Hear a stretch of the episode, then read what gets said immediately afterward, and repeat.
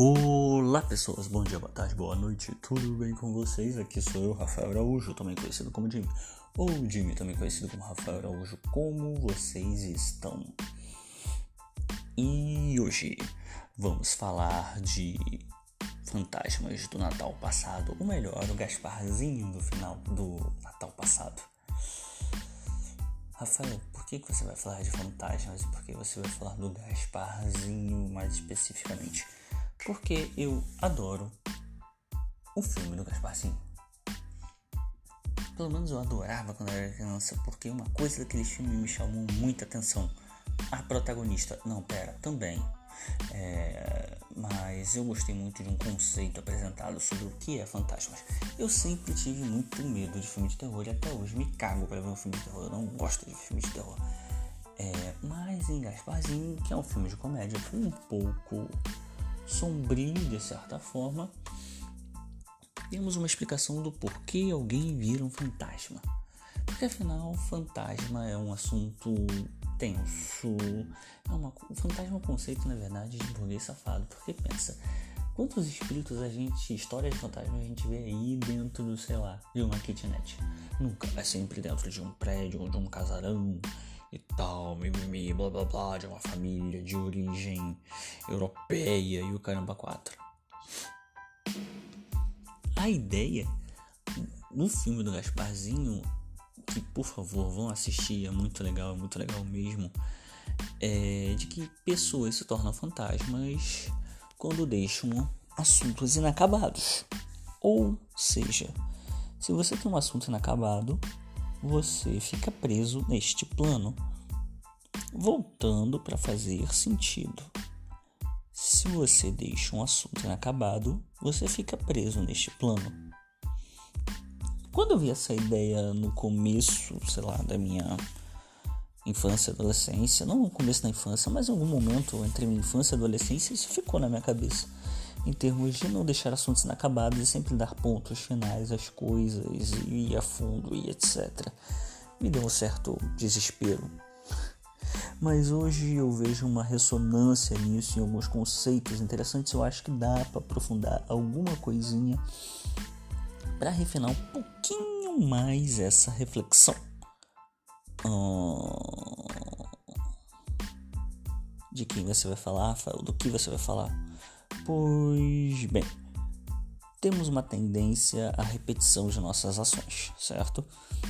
Nós, se uma coisa, se nós damos uma resposta a uma determinada situação, qualquer situação similar, nós vamos lá e damos uma resposta parecida com aquela que damos, damos anteriormente. Isso faz todo sentido para todo mundo, correto? Afinal, determinadas coisas voltam sempre em nossas situações. Não sei se com vocês já aconteceram, se vocês já viram isso acontecer. Aquela pessoa que sempre escolhe um companheiro ou uma companheira é, parecidas, desde a aparência quanto o comportamento. Ou situações no trabalho que sempre se repetem, é, brigas com o gerente por os mesmos temas, ou brigas com professores, brigas com sempre coisas parecidas acontecem e parece que tudo se repete. Ninguém entende muito bem o porquê. Existem diversas explicações, mas tem uma que eu acho que pode ser interessante para a gente neste momento. Hum, você já ouviu falar, falar da psicologia da Gestalt? Hum. Psicologia da Gestalt ela surgiu na Alemanha, certo? Lá na Europa. Eu não sei se vocês sabem, mas a Alemanha fica na Europa é, em concorrência à psicologia behaviorista comportamentalista, que entende a relação do comportamento do ser humano num, esti num estilo de é, é, reforçamento, comportamento, comportamento, reforçamento, reforçamento positivo, é, punição positiva, punição negativa, reforçamento positivo, reforçamento negativo.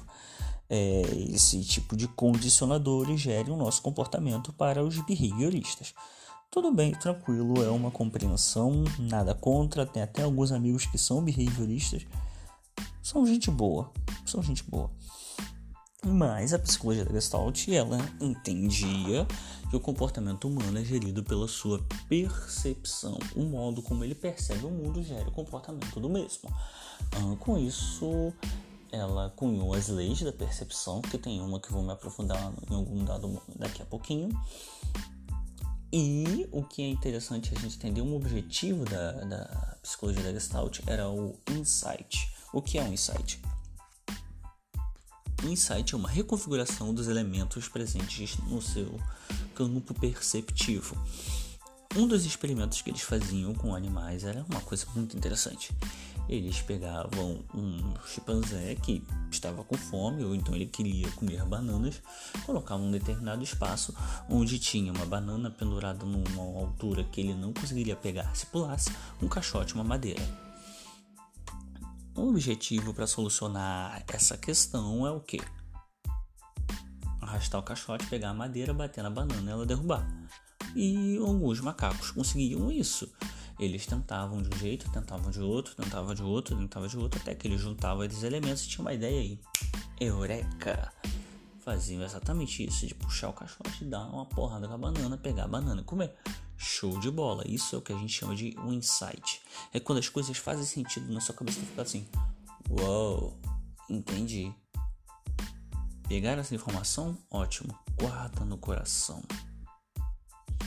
Agora vamos às leis da percepção. A lei da percepção que nos interessa nesse momento é uma lei chamada de fechamento. E daí a gente remete ao nome Gestalt. Primeiro a lei, depois a explicação. A, a lei do fechamento ela diz que quando temos um determinado elemento do nosso campo onde aparenta haver uma continuidade, a nossa percepção faz essa continuidade. Como assim, Rafael? Já explico. Se você fizer um círculo hum, na sua no quadro ou no celular ou no chão, na areia, não faça na parede, senão sua mãe vai ficar irritada com você. Você vai ver o círculo lá bonitinho. Mas se você faz um risco em uma dessas linhas, apagando a linhazinha e fazendo um, é, é, duas, duas pontas, círculos não tem pontas, Rafael, mas você faz de um modo que fica apagado um pequeno pedaço da linha do círculo. Se uma pessoa olhar rápido, vai falar: ah, que isso? Ah, é um círculo, porque a mente dela vai fechar aquilo dali, ou seja, vai fazer aquela coisa ter um sentido. Isso é o básico da percepção. Ou, por exemplo, é, tem duas coisas acontecendo, a gente vai lá e correlaciona as duas para que faça sentido dentro do campo. Lembra do experimento com o macaco? Ele estava com fome, tinha necessidade dele, certo? Olhou para a madeira, olhou para a caixa, olhou para a banana juntou tudo um, então ele fez um fechamento para atender uma necessidade. O nosso cérebro precisa que as coisas façam sentido, então é por isso que ele junta aquelas duas linhas no primeiro momento até ele prestar atenção e ver que está aberto e faz um fechamento, faz uma configuração. Configuração. Isso remete à palavra Gestalt. Gestalt é uma palavra alemã que não tem uma tradução é, literal para o português, mas que quer dizer, podendo de alguma forma, melhor forma possível ou configuração, ou a melhor configuração possível. Fez sentido para vocês? Hum. Fritz Pierce, criador da Gestalt terapia, ele extrapolou este conceito da psicologia da Gestalt para nossos comportamentos e nossas ações no dia, no dia a dia, na nossa existência de vida como organismos que se viram neste mundo. Ele entendeu que ele extrapolou essa ideia para a ideia de necessidades humanas todos nós temos necessidades. Necessidade de comer, necessidade de sexo, necessidade de interação social, necessidades, necessidades. E nós buscamos satisfazer essas necessidades da melhor forma possível. Hum, se você está com fome, você vai na geladeira, abre a geladeira, pega alguma fruta, pega o, o que sobrou da janta e você vai lá e come. Correto? É, se você sentir fome de novo, você vai tender a repetir este comportamento, repetir esta ação. Porque, no, de acordo com a sua vivência, você junta fome, geladeira, comida, satisfazer a fome. Hum, bacana. Isso podemos dizer que esta gestalt é fechada e vai abrir em um dado momento. Todas as nossas necessidades emergem do nosso campo, um campo perceptivo, um campo fenomenológico. Neste campo estão desde as coisas visíveis e concretas, como, sei lá, você ouvindo isso pelo seu celular é uma coisa concreta, você está no seu quarto na sua casa é uma coisa concreta. Contudo, porém, todavia, entretanto, o campo também é composto de coisas subjetivas. Por exemplo, eu sempre dou o exemplo de uma parede. Você vê uma parede, você vê um obstáculo. Se você faz parkour, você vê um obstáculo que você pode pular por cima. Ainda é a mesma parede, só que com significados, vivências e entendimentos totalmente diferentes. Um grafiteiro vai olhar para uma parede e pensar: hum, é onde eu posso pintar. Um cachorro vai ver aquilo e vai falar: hum, é onde eu posso fazer xixi. Vou marcar território. São coisas que têm significados, entendimentos e compreensões diferentes. Fez sentido para vocês? E é deste campo que surgem nossas necessidades. Nossas necessidades, elas são sempre atualizadas de acordo com o campo, e nossas ações pedem também atualizações. Só que o ser humano tem uma tendência de repetir as suas ações.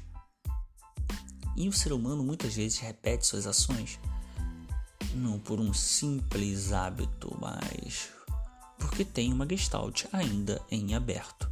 O ser humano tem algumas gestalts que vão estar sempre em aberto, por exemplo, a necessidade de comer e beber, necessidades fisiológicas, necessidade de fazer sexo, necessidade de reconhecimento, necessidade de afeto. São sempre é, gestaltes abertas que pedem um fechamento, mas que vão se abrir de novo e vão estar ali abertas, porque se um dia a gente entender que encontrar no meio de nunca mais ter fome, então a questão da fome vai ser uma gestalt fechada na melhor forma possível.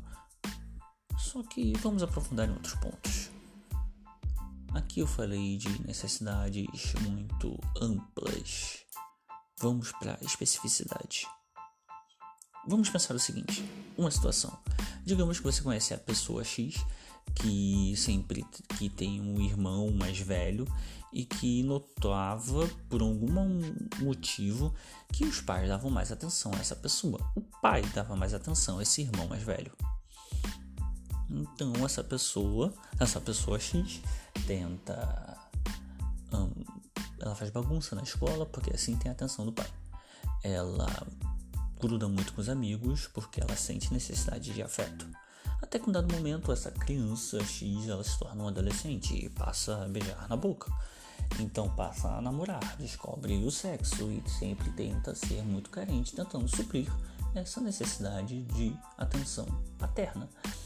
Se mete talvez em relacionamentos com pessoas mais velhas ou com pessoas que tenham características parecidas com a deste pai de algum modo, até as características que não gosta.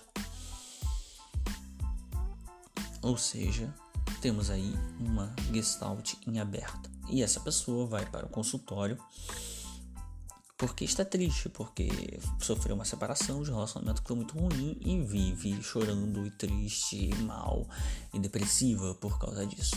A necessidade, ou melhor, a queixa dessa pessoa é a depressão, é a ansiedade, é uma coisa do tipo que vai estar relacionada com a estrutura de vivência delas. Aqui eu estou dando um exemplo mais abstrato. Mas talvez a gestalt em aberta dela seja uma gestalt afetiva em relação à sua figura paterna. Indo ao filme, dando um pequeno spoiler, isso explica a mudança de comportamento de um dos personagens quando ele morre. Ele é um cara super legal, super gente boa, mas é uma pessoa meio travada em termos de comportamento social. Até que um dado momento ele se torna fantasma e desinibe totalmente. Tentam falar com ele, ver que ele é, é, é, mudou o comportamento dele, tentam trazer ele de volta e ele não reconhece aquelas pessoas que tentam ajudá-lo, ajudá-lo, ele não entende é, o que, que está acontecendo, ele só vive aquela situação. Isso pode remeter ao exemplo que eu dei anteriormente. A pessoa ela fica com uma gestalt aberta e tenta fechar essa gestalt da melhor forma que ela pode ela tenta conversar, encontrar com outras pessoas, tenta suprir isso de várias formas possíveis, porque bem, nós temos insights e insights são ideia, ideias que provavelmente vão solucionar aqueles problemas apresentados no campo. Ou seja, o insight ele busca uma solução e uma resolução, uma reconfiguração daquele campo para fechar uma gestalt. E muitas vezes nós temos insights que nos ajudam em um dado momento, mas a longo prazo, durante muito tempo, pode acabar promovendo uma solução que não é tão boa em todos os momentos. Eu acho que me enrolei nesse momento. Ou seja, ela tem possibilidades, tem ideias, mas fica cristalizada num padrão que não se atualiza de acordo com o campo e com as gestaltes novas que vão se apresentando, porque vamos lembrar que as gestaltes apresentadas no campo se atualizam, até mesmo as gestaltes abertas. Tá bom, Rafael, eu entendi. Eu acho que entendi o que você quis dizer. O que, que eu posso fazer para sair disso? Uhum. Aí o Fritz Pierce e todos, todo o grupo do 7 tem uma ideia interessante que é a ampliação da percepção, ou seja, awareness. Awareness é uma percepção tanto no nível sensorial quanto mental, comportamental a respeito daquilo que você está sentindo no momento presente, sentindo tanto internamente quanto externamente, porque no campo, na verdade, não existe interno e externo, mas isso é uma coisa mais abstrata. Nesse sentido, quando você amplia sua percepção, aí sim você pode entender o que é a sua gestalt aberta, quais são suas reais questões, entender sua real situação, tanto em níveis emocionais, quanto comportamentais, quanto cognitivos, mentais existenciais. É uma percepção extremamente ampliada que você olha, entende a sua gestalt aberta, então você pode a partir daí ter novos insights, ter novas ideias, ter novas formas de agir para fechar essa gestalt. Pode ser que no exemplo dessa mulher, dessa pessoa X, mulher, nossa, machismo alto, dessa pessoa X, é, que entenda que sempre quis o afeto do pai, nunca tenha conseguido, e o pai já foi, não tem como falar isso, ela pode encontrar novas soluções para não ficar caindo nos mesmos truques, digamos assim, que ela mesma acabou formando para ela mesma. Ou seja, essa frase ficou muito ruim. Ou seja, ela não cair no mesmo ciclo é, vicioso onde a gestalt sempre está aberta e a necessidade dela não está sendo realmente satisfeita. E vivendo num mundo cristalizado de repetições, repetições de relacionamentos, repetições de dinâmicas de vivência, repetições de pensamento, repetições de sensações. Ou seja, um ciclo incompleto e desadaptativo é trocado por uma melhor forma possível. Bem, gente, é só isso que eu tinha para dizer para vocês. Valeu, muito obrigado e fui!